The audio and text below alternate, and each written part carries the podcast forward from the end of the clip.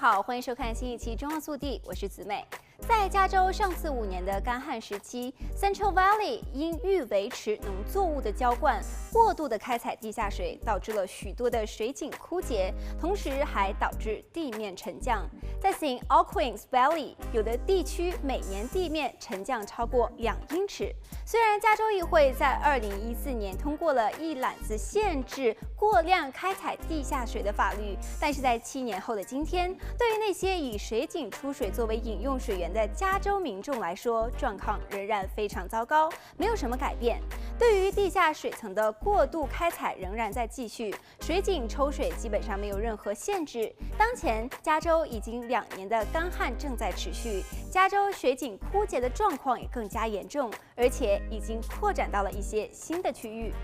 预测认为，今年加州有近两千七百口井会枯竭，接下来的一年内将增加一千口。加州通过的这个名叫“可持续地下水调配法案”，给那些地下水过度开采地区的地方水利局二十六年的时间，到二零四零年要达成地下水可持续开采的目标，制止过度开采持续恶化。对于那些过度开采不是最严重的地区，期限是到二零四二年。但是本次加州的干旱来得太早太快，超出了这一立法时的预期，直接导致在上次干旱地下水过度开采尚未恢复的情况下，再次过度抽取地下水，令地下水层的流失更加严重。全球水资源智库 Pacific Institute 地下水可持续分析家表示，感觉跟上次干旱的状况非常的类似，每个人都在摆条件，认为需要时间，但是人们仍然在继续失去饮用水源，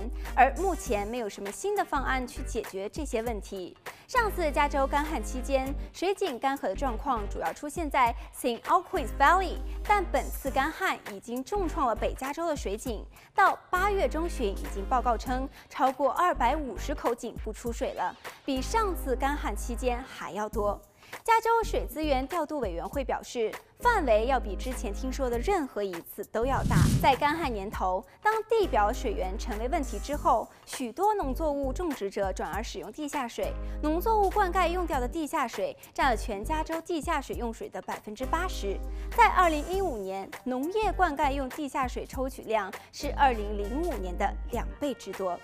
好了，本期节目到这里就结束了，让我们下期再见。